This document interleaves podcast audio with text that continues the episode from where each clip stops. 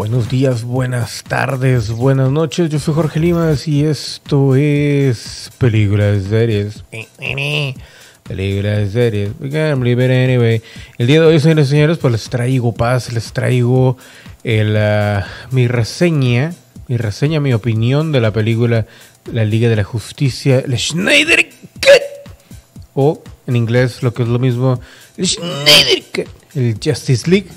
Y pues como ya les dije, realmente no sé si, si pudiera calificar esto de obra maestra porque realmente está muy bueno. Está mucho mejor que el original, pero creo yo que la obra maestra de Schneider todavía está por verse, o sea, todavía no, no la ha hecho. A pesar de que es exageradamente buena esta toma del de eh, Schneiderverse, como le dicen, o el universo de Schneider, en el cual pues obviamente plasma nuevamente o la idea completa de estos héroes que conocemos desde hace mucho tiempo. Nada más para que sepan, eso que están viendo en pantalla es el juego Justice League, eh, la, la, VR Experience o la experiencia de realidad virtual. Entonces, eh, pues hablando ya directamente de la película, los cambios, obviamente es mucho mejor que el, la Justice League, o sea, la, la Liga de la Justicia de Joss Whedon, obviamente, por obvias razones. Aquí estamos viendo no solamente ya el trabajo completo, la idea completa de lo que Schneider había planificado desde un principio, lo que le había ofrecido básicamente a la WB y como Warner Brothers pues obviamente eh, pues castró el proyecto de Tajo, ¿no? Entonces, mm, por ahí a mí en lo personal me huele a una parcialidad en el sentido de no solamente que no les gustaba la toma de, de Schneider, sino el hecho de que era demasiado gasto, ¿no? Y que obviamente asumo yo y creo haber escuchado hace mucho, mucho tiempo, aunque me estuvieron corrigiendo por ahí, pero según yo tengo razón, honestamente no estoy seguro. Schneider desde siempre ofreció una película de tres horas, incluso cuatro, ¿no? Por lo mismo de que la idea general era enorme. Y obviamente él la hizo, pero pues con todo lo que estaba pasando con su hija y aparte también Warner Brothers trabajando en contra de él a sus espaldas, por lo mismo de que se menciona que Whedon ya lo tenían ahí desde un principio y que eh, pues incluso estaba medio dirigiendo eh, con Schneider ahí, o sea, lo cual es un drama enorme y que obviamente estamos esperando con urgencia un, un documental acerca de todo esto porque se puede decir que básicamente esto es un drama de tres horas también de historia, porque están los lados de Schneider, los lados de, lo, de la tragedia, los lados de Warner en cuanto a negocio se refiere, también en cuanto a cuestiones personales, e incluso yo podría casi asegurar que había una parcialidad, y era a lo que iba mi comentario, una parcialidad hacia incluso Marvel, en el sentido de que no sé cómo se entretejan todas esas cuestiones de los negocios en cuanto a las productoras, pero sí se nota una algún tipo de ¿cómo se llama? de sabotaje en cuanto a esto, porque básicamente si se fijan bien, y esto no por hablar mal de Marvel, sino simplemente, o sea, es estrategia, es justo, es marketing, es tratar de superar a la otra empresa. Y la guerra entre DC y Marvel siempre ha sido así y ha sido siempre media sucia, ¿no? De los dos lados, o sea, no se escapa nadie. Si se fijan bien, eh, pues básicamente la misma historia, ¿no? O sea, los héroes, nada más que acá son dioses y en Marvel son humanos. Y van por tanto, uno por las gemas y otros por las cajas madre, ¿no? el, la original de Marvel no son las, las gemas del infinito, no se trabajan de, la manera como se trabajan en la película, sino que hicieron básicamente una copia de la historia de DC hacia Marvel, ¿eh? O sea, nada más para que chequen ahí, ustedes lo comprueben y todo eso, incluso también la historia de Bucky, ahorita que ya se acaba de estrenar lo que es eh, Falcon y The Winter Fucker, ya sé, el Winter Soldier. Este, pues también la historia dentro del cómic es totalmente diferente y la modificaron para poder eh, compaginarla con lo que habían hecho en las historias de las películas. Me van a preguntar, y yo sé que mucha gente ya está cansada de que siempre insisto en comparar a los dos y ponerlos y todo eso, pero es que a lo que siempre he ido es a este punto. Se nota algún tipo de sabotaje, no sé en qué sentido, no me pregunten. A lo mejor en 10 años nos vamos a dar cuenta de todo esto. A lo mejor no, a lo mejor nunca. Pero eh, se, se, nota como que una preferencia como para darle tiempo a que Marvel sacara su producto, a que Marvel hiciera esto, Marvel el otro, y que ya llevaba como quiera ganándole a DC desde hace mucho, ¿no? O sea, eso no es duda de que le ha ganado esta vez, le ha ganado y se lo ha llevado entre las patas. A lo que voy en términos generales, ya para no alargarme tanto, es que se nota a esa parcialización hacia Marvel, me refiero que este en cuestión de negocios si se fijan, desde aquel entonces ya se notaba una un trend, un, una inclinación hacia volver todo este contenido de películas mucho más light. Cuando Schneider lo que quería era mantenerlo para mantener el nivel para pues obviamente complacer al público adulto, al público de cierta generación y las empresas o las corporaciones como Warner estaban básicamente queriendo copiar tal cual el modelo de Marvel, que era volver todo esto 100% PG-13 con una falsificación de madurez y, o con una intención como que de sí, es que esto es este, realmente complicado y y sí, vamos a, copiar, bueno, a copiar, vamos a, emular cuestiones de misterio, terror, de, cuestiones políticas y policíacas y de, y de thrillers como con el Capitán América Civil War y todo eso, cuando en realidad sí hacen, tocan base, vamos, con esos temas,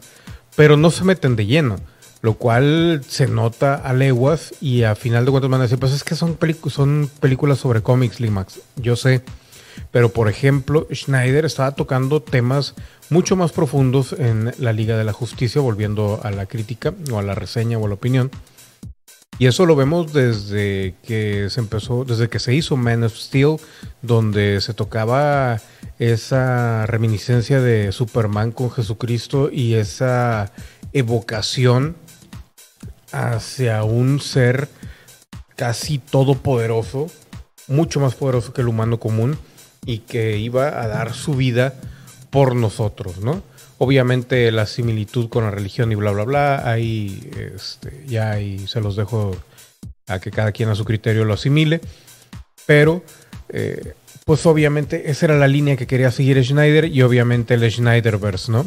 El como lo están llamando ahora. Y tanto Warner como las demás compañías estaban viendo el éxito monumental de Marvel con temas que aniñaron de alguna u otra manera, a pesar de que yo sé que los, contenidos de Marvel en su mayoría y sobre todo al principio estaban mucho más eh, del, del, punto light en comparación con DC, no en cuanto a colores, no en cuanto a paleta de colores, sino en cuanto a los cómics y los temas. Y fueron evolucionando, ¿no? No, no Incluso no, no tengo nada en contra de ellos, pero eventualmente evolucionaron para bien. Pero llegaron a un punto en el cual, obviamente, en el que no se meten con muchas cosas. Claro que el cómic es superior al cine, por lo mismo que tiene mucha más libertad de decir lo que se le antoje. Entonces, yéndonos al cine estrictamente, Marvel pues vuelve a ganar esa carrera, porque la tenía perdida completamente y la ganó después de Iron Man. Y vuelven a, ese tipo de, narrativa más, más tranquila y con obviamente que se, que se nota desde la paleta de colores que se usa en, en, la pantalla para atraer más a los chavitos como también en la narrativa de la historia y los guiones, ¿no? No, es, no son tan complicados, de hecho se pueden traducir a un, a, un, eh, a una cuestión de A, B y C y cosas así, casi todas las películas de Marvel, hasta que llegan a Endgame, que ahí como que elevan un poquito, pero se nota la inspiración aquí de Endgame con, eh, con la Liga de la... Bueno, más bien con la historia de cuando llega Darkseid al planeta. Pero volviendo, eh, retomando la crítica en sí, pues obviamente el CGI se ve mucho mejor. Ahí es donde yo le veo, creo que es el, un poquito un poquito el fallo en el cual este, por lo mismo de que sí se invirtió, reinvirtió más dinero y todo eso se mejoró mucho, pero al mismo tiempo, eh, pues me imagino yo que tantito más no hubiera quedado, no hubiera quedado mal. Y se nota en comparación, por ejemplo, con Marvel, se nota que el Marvel le pone todavía tres capas arriba más a muchas cosas, ¿no? Y aquí en, DC se ve como que le hace falta esas tres capas para asimilar del todo eh, la calidad de ese CGI. Eso en contra de la película. Esa es una. Para mucha gente, obviamente, las cuatro horas se le van a hacer súper pesadísimas, sobre todo porque no hay chistes y porque ya fueron básicamente no educados, sino amaestrados en el arte de, de la ligereza de Marvel. Cuando en realidad aquí lo que está haciendo eh, Schneider es no una obra maestra, pero sí una obra que evoca emociones, no solamente con las imágenes visuales y la fotografía, sino también con eh, las situaciones en las que pone a cada uno de los personajes. En todas, por ejemplo, en comparación con la de Whedon, si vemos a la Mujer Maravilla, aquí se ve mucho más hábil, mucho más ella misma, mucho más fuerte, una mujer fuerte y decidida. Eh, en comparación a la de Whedon, la de Whedon no hace mucho o todo lo hace así como que muy, muy, pues no, son tantas las, cuestiones que hace, pues. Igual que Flash. La de Whedon eh, simplemente nada más está ahí para salvar a unos, a unos rusos, ucranianos o lo que sea. Y acá tiene un arco lo cual pues obviamente hace más, más entretenida la participación del Cyborg, ni se diga, Cyborg como lo había dicho el, actor que personifica a Cyborg, ya se me fue el nombre, Ray Fisher, eh, realmente era el principal de la película y la justificación de ser el principal de la película era porque es el personaje menos conocido y eso se nota cualquier imbécil se puede dar cuenta después de ver la película y analizarla inteligentemente. O sea, a Batman su historia la hemos visto 70 millones de veces. Wonder Woman ya más o menos y la tenemos demasiado fresca para, para volverla a hacer. Y aparte, Wonder Woman 1984, que todavía no salía, creo que en aquel entonces, eh, la volvió básicamente a repetir. Eh, ¿Quién más? Flash, tenemos la serie Superman, Superman. ¿Cuántos siglos no hemos tenido historias de Superman y que se ha repetido y repetido y repetido y repetido? Los únicos que quedaban un poquito volando era Flash, pero ya con la serie tan fresca como la tenemos, pues no, no era necesario. Y Cyborg, que era el que realmente necesitaba tener un arco significativo para eh, tenerlo presente como un personaje pesado y que justificara su presencia en la Liga de la Justicia, porque estamos hablando de que está hombro con hombro con la Mujer Maravilla, con Batman, con Superman y con Flash. Obviamente también tenemos a John Jones, que es este el Martian Manhunter, o como yo, como yo le digo, el Martian Manhunter Ghostbuster. Pero bueno, y que, me imagino yo que ya por también por razones de dinero y todo eso ya no lo metieron más o Warner no lo quería meter más. O sea, están saliendo cada vez más datos de las cuestiones que Schneider le había, tenía ideas y que le había medio propuesto, dado a entender a Warner. Y Warner como que dijo, güey, es que es demasiado gasto lo que estás haciendo, O sea, nosotros queremos nada más una película normal, no que nos cuentes la Biblia, la Biblia de los cómics y aparte la estás haciendo demasiado densa para un público que ahorita está acostumbrado a cuestiones exageradamente lights y con muchos colores, ¿no? Y la paleta de colores que escoge aquí Schneider es mucho más seria, mucho más... Eh, dejen ustedes, mucha gente siempre se burla de que es que es más darks. No, güey. Lo que pasa es de que está expresando simplemente lo que está sucediendo en la narrativa de la historia. primero fue la caída de la justicia, eh, luego se enfrentan Batman y, Superman. Y ahora, pues obviamente el planeta entero se está sumergiendo en esa era de oscuridad sin darse cuenta y la única luz son los mismos seres humanos. Si se fijan, los más iluminados son los mismos humanos o los héroes o lo que sea, de quienes depende realmente superar la prueba que se viene con tanta oscuridad, ¿no? Hablando de Darkseid y todos sus aliados. Entonces, o sea, cada cosita tiene como que su propia significancia cada escena y el hecho de que le critican tanto de que es que es demasiada cámara lenta, güey, no te estás dando cuenta, cabrón, de que lo que está tratando de expresar Schneider es que la película viene inspirada 100% de una experiencia de un fanático de los cómics que la plasma a como la vivió él cuando veía todas las historietas y ahora la está plasmando en el cine. Cada vez que se pone en cámara lenta, si le pones pausa y sacas una, una captura de pantalla, esa escena se ve prácticamente sacada como de un cómic. Literalmente. Literalmente. En, eh, eh, bueno, a lo mejor ya ni comparo, pero les digo, o sea, esa es como que la cuestión, no es nada más el hecho de ponerle la cámara lenta para hacer el momento más dramático, sino es como para recordarte, güey, o sea, estás viendo lo que siempre quisiste ver plasmado en el cine, estás viendo por primera vez a tus héroes tal cual eh, no, bueno, no, tal cual como fueron planeados, pero con una perspectiva mucho más, no, sé si madura sea la palabra, pero sí más plantada en la realidad actual que estamos viviendo, valga la redundancia. Entonces, en, en ese aspecto, la justificación de esas cámaras lentas son exageradamente bellas. Y más cuando realmente te detienes a apreciar ese tipo de cosas. Si estás con que, ay, me aburrí, es que no dice nada gracioso, ay, es que... o sea, si te vas a una realidad, cuando las cosas están críticas, muy pocas personas realmente logran sacar un sentido del humor. Y es que todo a partir de mi película favorita de todos los tiempos, que fue Duro de Matar, eh, todo el mundo quiso meterle humor a todo lo que venía con acción porque el personaje realmente eh, era exageradamente carismático en ese sentido y de a partir de ahí junto con las películas de Arma Mortal donde fue donde empezó también esto pues obviamente todo el mundo quería hacer esto para darle un poquito más de ligereza a, la densidad eh, que, de la cual se estaba hablando en la historia, ¿no? Entonces, a partir de ahí, se, choteó todo eso y acá en las películas de cómics, pues obviamente a partir de Nolan, que la tomaron 100% en serio, en DC, Marvel tenía que hacer lo opuesto o algo que superara eso y obviamente en sentido dramático Marvel no creo que pueda superar nada de esto porque los cómics de Marvel no son tan apoyados en ese sentido con excepción de algunas historias, obviamente, algunos arcos.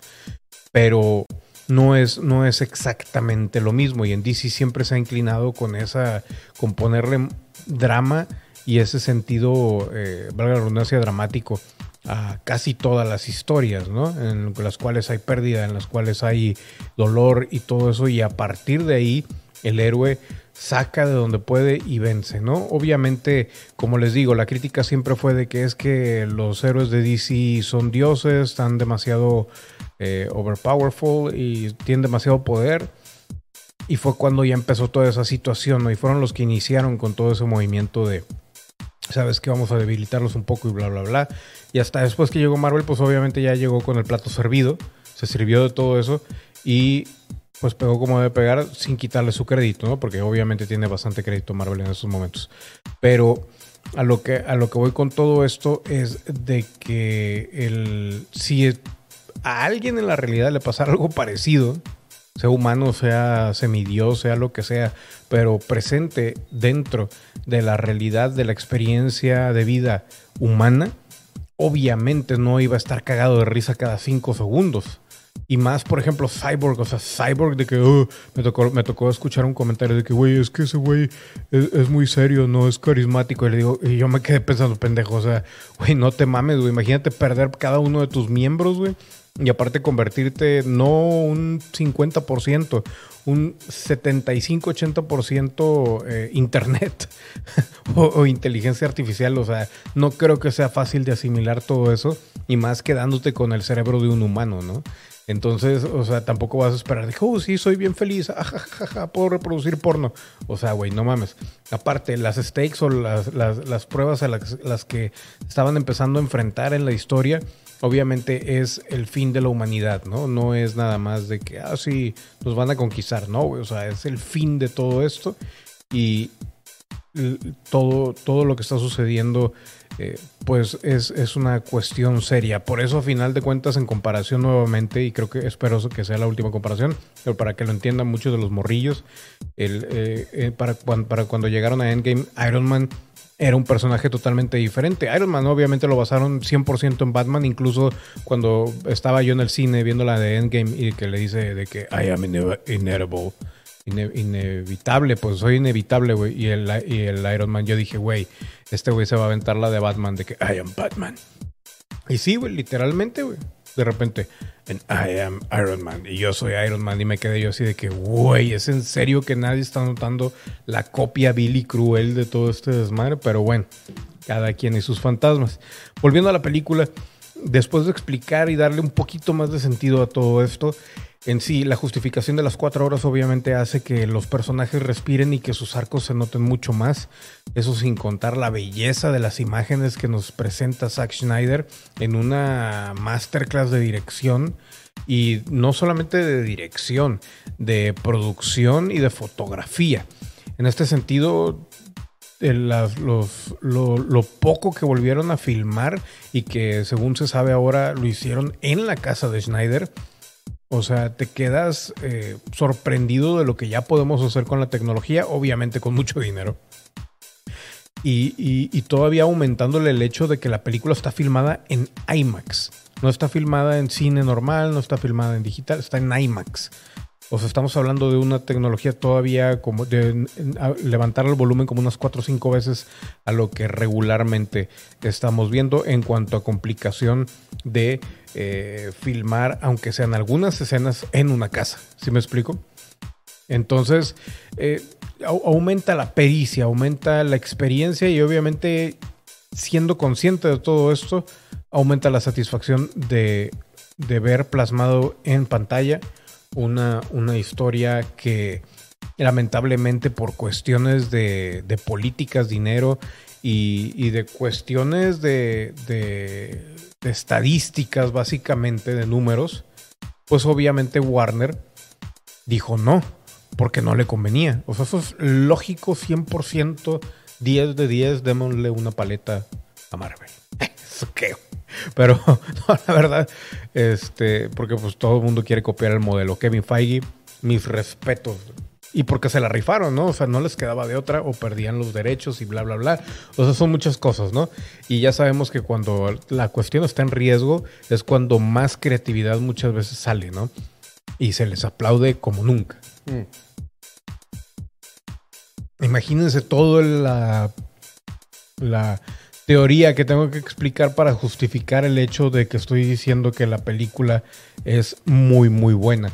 Y no porque y no porque necesite explicar eso, sino porque la gente, al parecer, ya cada vez menos se fija en detalles tan, tan obvios y, cuestiones que muchas veces, pues obviamente, si, si no, no le dedicas un poquito de tiempo a la cuestión de, de tras bambalinas, pues obviamente no vas a poder eh, apreciar tal cual las cosas como te las están poniendo aquí. Pero bueno, ahora también, y esto sí es un comentario directamente en el culo de Marvel. Marvel ha querido justificar eh, el éxito de WandaVision con la cuestión de tras bambalinas de cómo la producción realizó eh, la serie, cuando en realidad la serie no tiene nada de historia y, y ¿cómo se dice? Eh, quieren justificar muchas cosas por el hecho de que se esforzaron mucho. No sé si me explique. Hay una gran diferencia entre esforzarse eh, de la manera que lo hizo Schneider en ese sentido a lo como lo hizo como lo hizo Marvel y el producto es totalmente diferente y, obviamente el sabor, el feeling y, la, densidad del, significado de las historias pues obviamente es una no se compara con otra. Eh, aquí la cantidad de arcos en los personajes, y, que son menos que en, en, Endgame y todo eso, eh, se, lleva por, por mucho a lo que fue WandaVision, que honestamente a mí, al menos a mí viéndolo desde mis ojos eh, sabiondos, eh, se me hizo una gran porquería. A pesar de que hubo cinco minutos que me entretuvieron mucho, pero pues cada quien no, o sea, digo, lamentablemente no puedes discutir con la popularidad y obviamente no puedes discutir con el marketing que está dedicado a la segmentación de edades. Pero volviendo ya para terminar con la película, pues obviamente ya cada, cada héroe tenía mucho, mucho más de dónde agarrarse para justificar sus arcos y sus reacciones y sus actuaciones y todo eso, aparte de que obviamente las escenas de acción tienen mucho más acción los personajes están, los que están hechos con CGI, se ven mucho más trabajados. Y como les digo, la acción 100% eh, justificada y la historia en sí de, la película, pues obviamente no puedes comparar a alguien que te traen para terminar el trabajo de alguien más a quien originó el trabajo, ¿no? O sea, no se puede comparar. Aquí vemos ya la idea completa plasmada. Por eso yo creo que Warner también le sacó a seguir con Schneider y todavía le saca a seguir con Schneider porque a final de cuentas es no solamente se tarda mucho en hacer el trabajo a pesar de que obviamente está justificado el detalle aquí es de que es demasiado dinero el que se tendría que intervenir porque eh, estarías si hablamos de películas de cuatro horas o sea imagínate es el doble de lo que es una de dos horas o sea sé que soy muy muy tonto mi comentario pero o sea, no le puedes pagar lo mismo a, una persona que trabaja para hacer una película de dos horas a una que trabaja para hacer una de cuatro horas. O sea, le tienes que pagar el doble, güey, por lógica. Entonces, eh, volvemos a los números. No sale. Y es un trabajo de pasión. Es una película que nos muestra incluso personajes que no querían incluir todavía. Nos muestra una, un, una un planteamiento, perdón, de una progresión hacia el Injustice que güey, eso me hubiera encantado verlo. No sé si, vaya a suceder. Dicen por ahí que Warner no quiere seguir esto. Y si yo creo que Warner va a seguir más la línea de Marvel, honestamente, lamentablemente. Eh, pero sí, es una gran película. Obviamente hizo falta un poquito más Superman, pero Henry Cavill no se prestó para, para hacer más, más escenas eh, extra. No sé si realmente lo requirieron porque en realidad si se ponen a pensar no era necesario. Con el, arco de Superman ya estaba hecho y básicamente es lo mismo que nos habían presentado originalmente, ¿no? Con, el con un, poquito, un par de cambios nada más y escenas que probablemente ya estaban filmadas pero faltaba eh, trabajarles el CGI y todo ese rollito, ¿no? Eh, en cuanto al villano, eh, lo que es Stephen Wolf o como yo le digo, Steven the Wolf o Steven el, el lobo, el lobito, eh, lamentablemente sí sufre un poco. Eh, es mejor que en, la versión de Whedon, pero sí sufre un poco también por lo mismo de que la, película está muy llena de arcos necesarios para justificar, más, que todo para justificarle a la gente que no está tan allegada con las historias individuales el hecho de por qué son merecedores o por qué son tan importantes cada uno de estos personajes. Eh, la intervención de Flash cuando regresa el tiempo y todo eso, eh, obviamente es muy diferente a la de CW. En CW a mí me agrada más la versión de cómo, cómo corre Flash y todo eso, se ve mucho más eh, iluminada y todo eso aquí se ve muy azul, no se ve tan espectacular pero de cualquier manera es agradable, ¿no? El, hecho de que Ezra Miller de la nada eh, regrese para, para devolver el tiempo y todo eso es un tanto apresurado a mi gusto, pero sí es necesario y justificado para la historia. El único detalle es de que no tenemos referencia de eso todavía, al menos en la pantalla grande, hasta ahorita y nos lo traen de golpe, entonces sí, pues saca un poquito de, de, contexto a veces, ¿no? Y aparte como que entenderlo para una persona que no está relacionada con puede ser mucho más complicado. Al final, las escenas creo que agregadas, sobre todo lo del sueño de Batman, que en realidad no es un sueño, es, como un eh, medio avance de, de, lo que venía para cuando ya había caído el mundo y faltaba todavía el hecho de que iban a luchar todos los héroes y se iban a levantar contra Darkseid y que nada más quedaran Batman, el Joker ayudando como si fuera el Suicide Squad, esta Mera, que todo el mundo odia Amber Heard, y a mí se me hace sabrosísima esa mujer, al menos en, en películas, cuando ya la ponen en entrevistas se ve medio rara.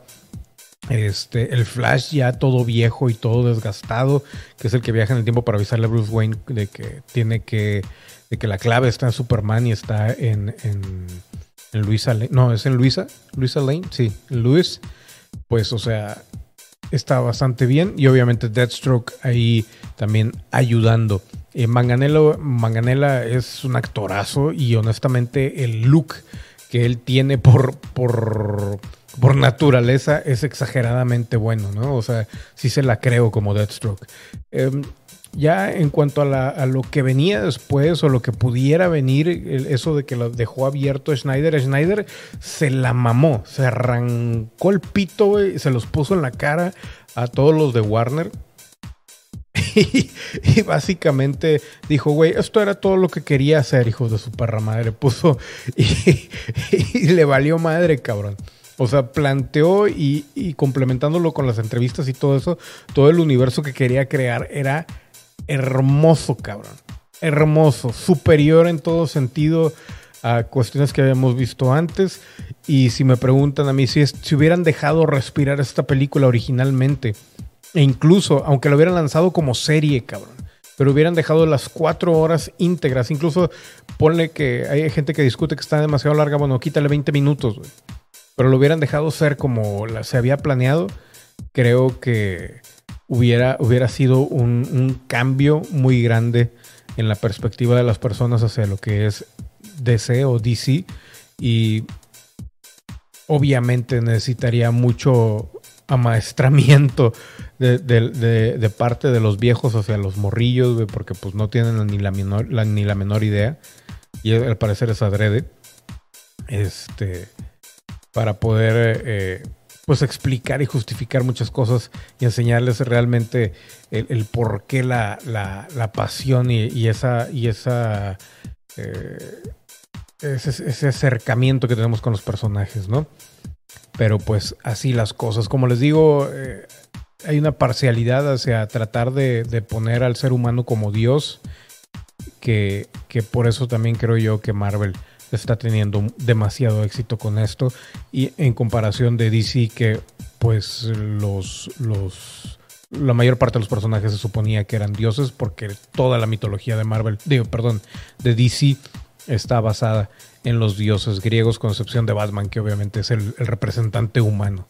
Eh, una, película muy eh, emotiva de cierta manera, no solamente por el hecho del suicidio de la hija de Schneider, sino de entender el sacrificio y el próximo sacrificio de los personajes. Superman se sacrificó por la humanidad a los cinco segundos de haberse dado cuenta que era Superman. Cyborg, eh, de estar deprimido, agarró de donde pudo para para ayudar y eventualmente su padre se sacrifica. Wonder Woman obviamente tiene el sacrificio de Steve, todavía no teníamos aquí a Wonder Woman 1984, que medio arruinó ese arco.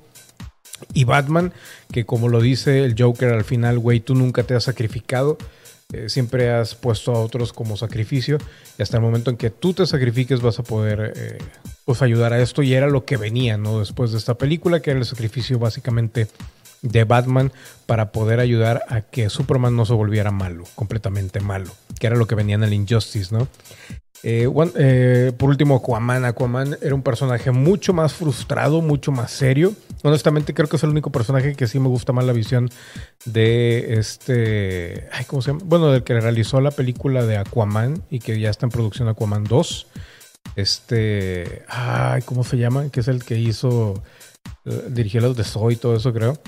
No me acuerdo, pero fue el, principal culpable de que, nos hayamos divertido tanto con la, película de Aquaman. Que obviamente también la película de Aquaman está más, arraigada en los cimientos de Marvel que en, que en DC.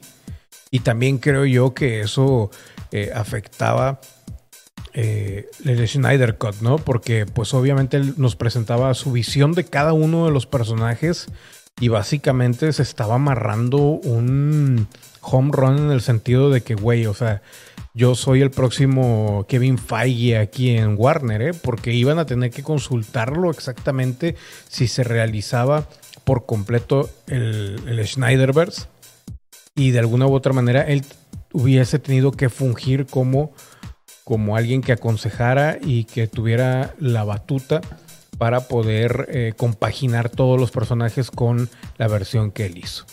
Y pues así las cosas, señores y señores. Esta es mi reseña, mi opinión, mi crítica. Y eh, para la gente que está viendo esto en mi, segundo canal, esto es temporal, espero. Nada más es de aquí a que me regresen el primer canal porque lo suspendieron por una babosada. Pero suscríbanse también al segundo canal, va a haber también ahí otro contenido. Y al primer canal Jorge Limas y Jorge Limas 2 para que estén atentos de películas y series. Yo fui Jorge Limas, gracias a los miembros y Thank you.